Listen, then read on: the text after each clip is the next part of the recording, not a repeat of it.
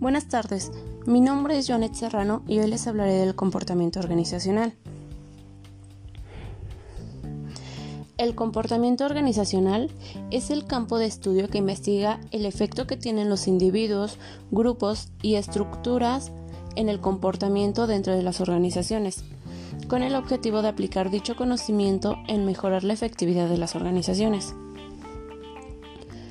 Esto se resume a que el comportamiento organizacional se ocupa del estudio que hacen las personas en una organización y de cómo afecta su comportamiento al desempeño de ésta. Y cómo el comportamiento organizacional estudia en específico las situaciones relacionadas con el empleo. No es de sorprender que haga énfasis en que el comportamiento se relaciona con los puestos, el trabajo, el ausentismo, la rotación de los empleos, productividad, desempeño humano y administración. Algunos de sus objetivos son los siguientes. 1 Describir sistemáticamente el comportamiento de las personas ante diferentes situaciones. Alcanzar este objetivo da lugar a que los encargados de administrar sus empresas puedan tener un flujo de comunicación en lenguaje común respecto del comportamiento humano en el trabajo. 2. Predecir. Es decir, ver qué es lo que va a suceder en el futuro con el comportamiento de los empleados los empresarios deben adquirir la capacidad de predecir cuáles empleados son calificados, productivos y dedicados a su labor, cuáles se caracterizan por ausentismos, retrasos o conductas negativas en el entorno laboral, a fin de encontrar soluciones preventivas. 3. Controlar las actividades de los individuos dentro del trabajo para desarrollar los objetivos trazados y lograr las metas controlar también el trabajo en equipo y la productividad. Es importante que los empresarios tengan en mente que el comportamiento organizacional es una herramienta humana que se utiliza para el beneficio de los seres humanos. Algunos factores claves del comportamiento organizacional son las personas que integran una organización conforman el sistema interno de la misma. La colaboración entre los diferentes miembros es lo que permite lograr los resultados deseados. Por ello, es necesario estudiar cómo ajustar el comportamiento individual de cada persona al de los demás. La estructura de la organización se refiere a la jerarquía existente dentro de la misma y al tipo de las relaciones de las personas pertenecientes a esta que deben entablar. Si un individuo pone sus intereses personales por delante de los de la estructura, la empresa no funcionará todo lo eficazmente que podría. La tecnología. Empleada por la compañía, ayuda a mejorar las condiciones de trabajo y les proporciona recursos para cumplir con sus objetivos. Sin embargo, para poder obtener todos los beneficios de la tecnología, los individuos deben también ajustar su propio comportamiento para sacarle el máximo partido. El contexto en el que opera la compañía es fundamental para entender qué se espera de esta y cuál es la mejor forma para lograrlo. Por ello, cuando mayor sea el número de integrantes de la empresa que comprendan el contexto en el que trabajan, mejores serán los resultados de la misma. El comportamiento organizacional es una ciencia del comportamiento que se conforma por las aportaciones de cierto número de disciplinas. Las áreas predominantes son la psicología, la psicología social, sociología y antropología.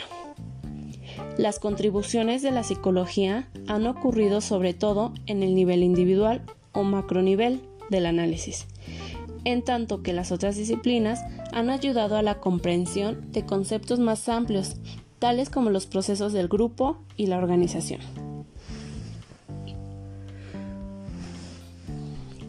El comportamiento organizacional se da en un complejo sistema social. El comportamiento del empleado dependerá en gran medida de la motivación, de las características personales y el ambiente que lo rodea. Parte de ese ambiente es la cultura social, el cual proporciona amplias pistas que determinan cómo será el comportamiento de las personas en determinado ambiente.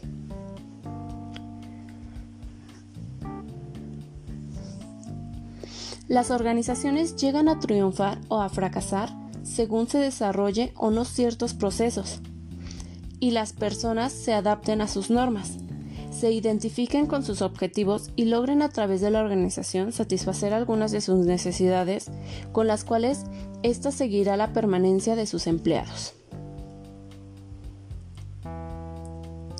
La motivación está constituida por todos los factores capaces de provocar, mantener y dirigir la conducta hacia el objetivo.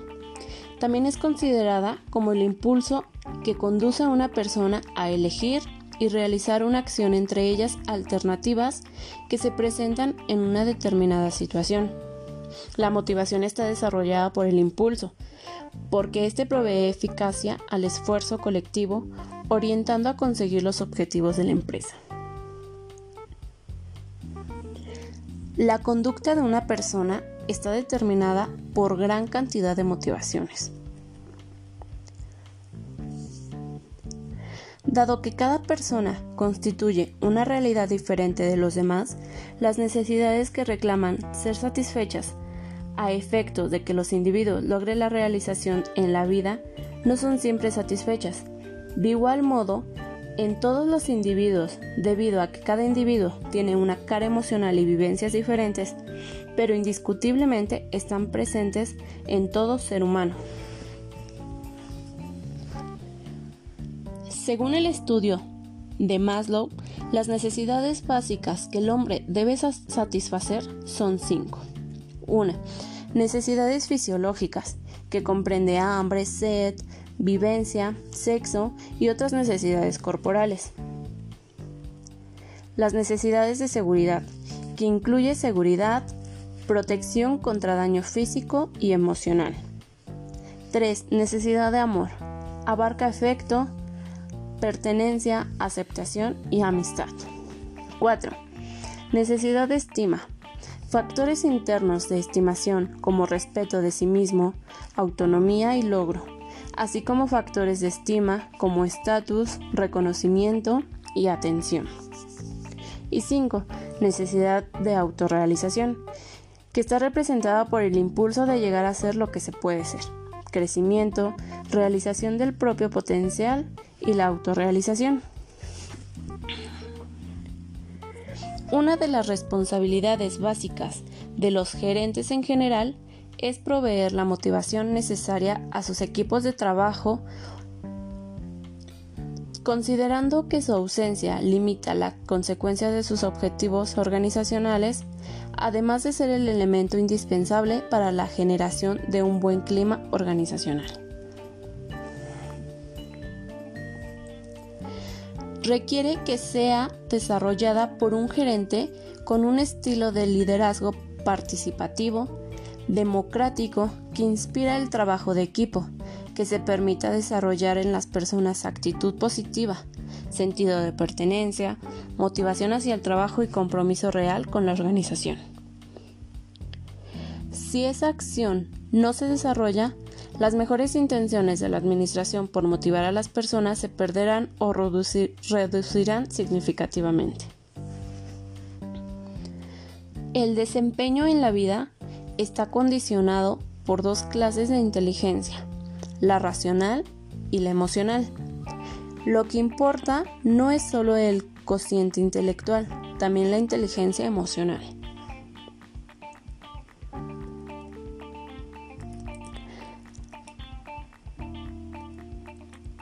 La inteligencia emocional es la capacidad para comprender, discernir y responder adecuadamente al humor, temperamento, motivaciones y deseos de los demás.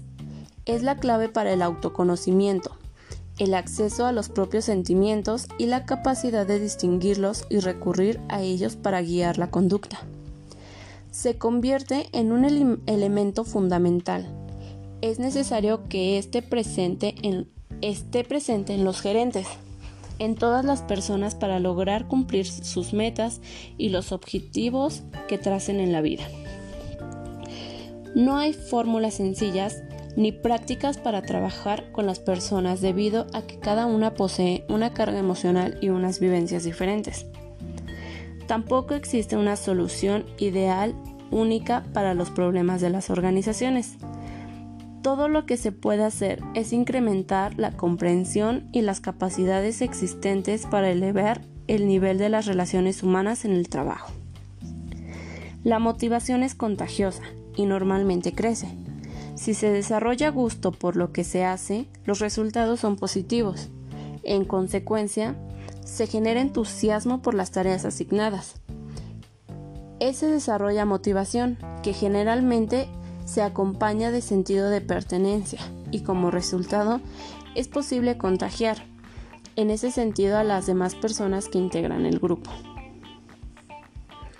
El comportamiento organizacional se encarga de investigar el impacto de los individuos, grupos y estructuras sobre el comportamiento dentro de las organizaciones. El objetivo fundamental de este comportamiento consiste en aumentar la efectividad y bienestar de los individuos trabajando dentro de una sociedad. Los factores que influyen en este proceso son la personalidad y es la suma de las formas en que el individuo se relaciona e interactúa con otros, es decir, si nace o se hace cómo es su comportamiento y este cómo se refleja en su ámbito de trabajo. En estos factores depende mucho la herencia tanto cultural, familiar, de grupos al que individuo es perteneciente o simplemente todas las experiencias vividas, como las evaluaciones que constantemente nos hacemos como personas, qué tanto nos afectan los factores externos a nosotros y cómo manejamos esas en nuestro interior y cómo las exteriorizamos lógicamente. Como individuos, el impulso que nos ayuda o motiva a continuar son las metas fijadas por nosotros mismos. Cómo nos van a ayudar a crecer y cómo influirán después de nuestra vida. En el individuo se aprecian diferentes formas de comportamiento, de conducta, respecto a muchos factores primordiales para cada uno. Las actitudes se muestran de diferentes maneras, efectivamente, y todo lo que implica, como la sensibilidad, el ánimo, los sentimientos y otras, como sus creencias, opiniones, conocimientos, y con estas pautas el individuo tendrá actitudes relacionadas al momento que está pasando. La personalidad no es una suma de atributos y características fragmentarias. Es una estructura organizada que se denomina el yo, donde las distintas partes se condicionan e interactúan entre sí. Si se halla el equilibrio interno, nos encontramos ante un individuo ajustado. Si la personalidad está en equilibrio en su entorno, se trata de un individuo adaptado. Si el equilibrio es tanto interno como externo, estamos frente a un individuo integrado.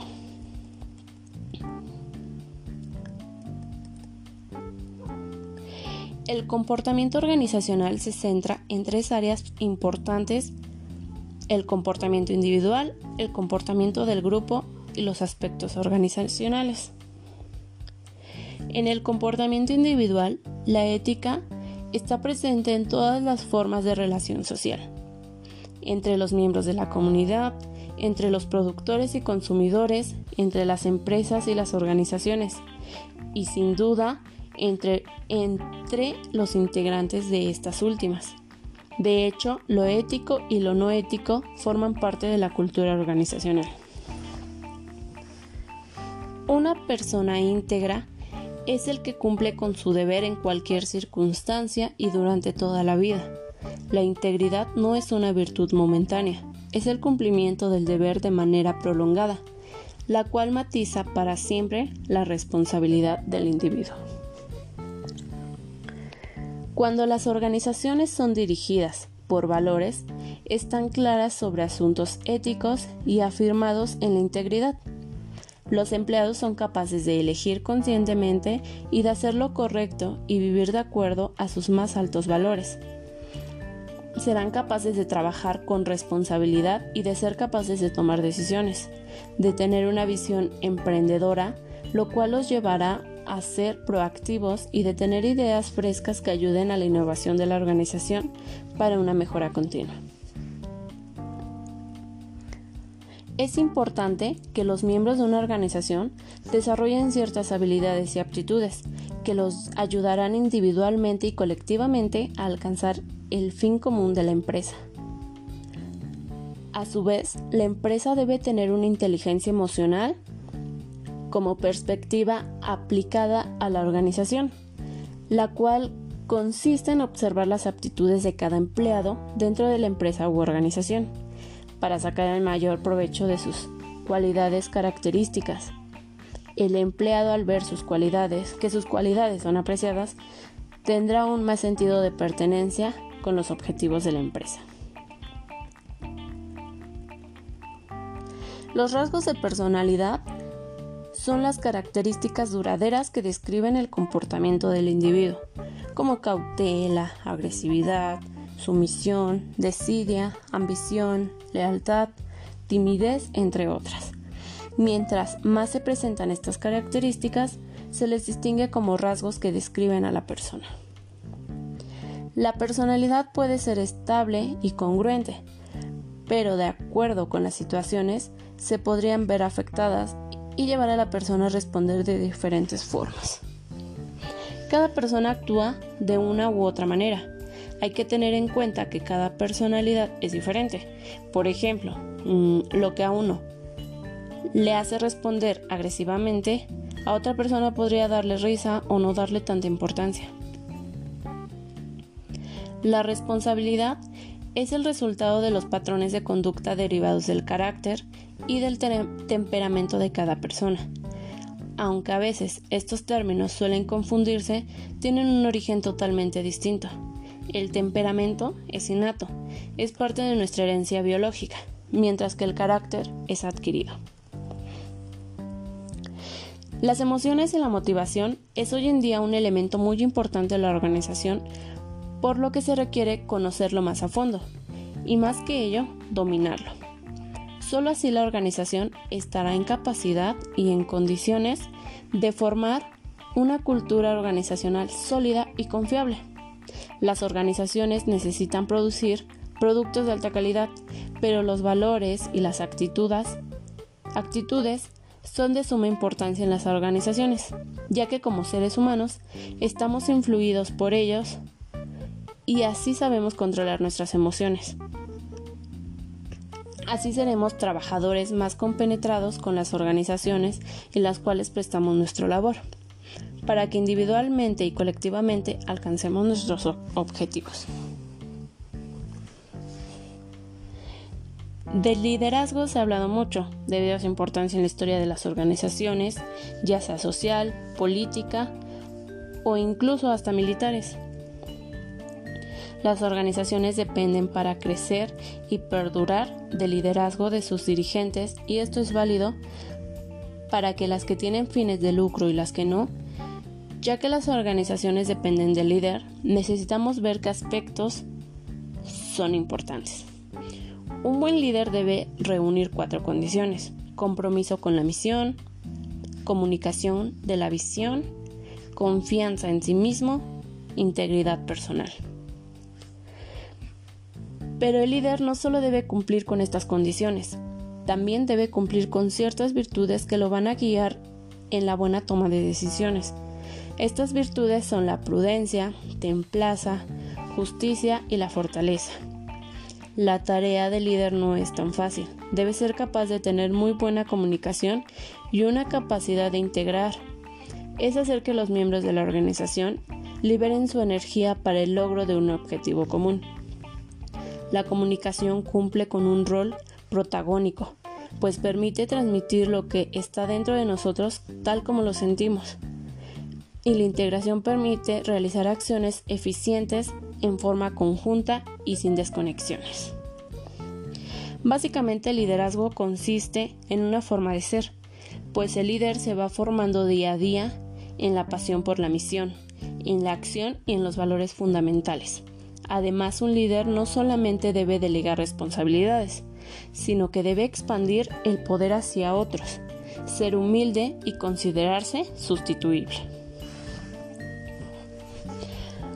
Por lo que podemos definir al liderazgo como un proceso de interacción entre personas, en el cual una de ellas conduce, mediante su influencia personal y poder, las energías, potencialidades y actividades de un grupo, para alcanzar una meta en común, a fin de transformar tanto a la empresa como a las personas que colaboran en ella.